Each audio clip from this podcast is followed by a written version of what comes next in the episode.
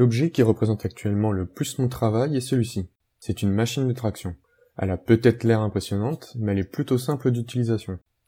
Cette machine permet de réaliser des essais mécaniques. On vient mettre un échantillon à tester entre les deux morts de la machine, ce sont des sortes de pinces, et ensuite on vient les piloter pour tirer sur l'échantillon, c'est un essai de traction, ou bien on vient l'écraser, c'est un essai de compression. Pendant toute la durée de l'essai, on vient mesurer la force exercée sur l'échantillon, et on regarde comment il se déforme. Par exemple, sur un essai de traction, plus on va tirer sur l'échantillon, plus il va se déformer. Mais d'un matériau à un autre, il ne va pas se déformer de la même façon, ni résister à autant de force.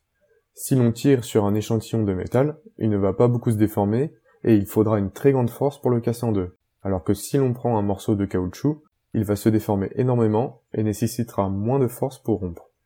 Une multitude de tests est réalisable en adaptant les dispositifs. En fonction du test que l'on souhaite réaliser, cela permet d'étudier le matériau de l'échantillon et d'obtenir des propriétés mécaniques très utiles. Par exemple, mon sujet de thèse est l'étude de la paroi abdominale pour améliorer la prise en charge des éventrations dans cette zone. Alors, qu'est-ce qu'une éventration? Eh bien, lorsque l'on se fait opérer au niveau de l'abdomen pour, par exemple, accéder aux organes internes, on doit inciser verticalement sur toute sa longueur. Le problème, c'est qu'ensuite la zone est affaiblie et il y a un risque que les organes internes sortent de leur logement pour créer une boule. C'est ce qu'on appelle une hernie. Ou pire, que ces organes réouvrent l'abdomen. C'est alors une éventration. Actuellement, la meilleure solution est de prévenir ce genre de problème en insérant un textile de renfort dans l'abdomen pour le renforcer. Mais des récidives persistent.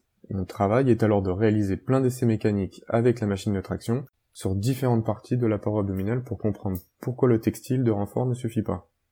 Cela permet également d'obtenir plein d'informations sur le matériau qui serviront ensuite à la réalisation d'une simulation numérique. Elle pourra reproduire et simuler des réparations abdominales et voir si tel ou tel implant permet de traiter efficacement le problème.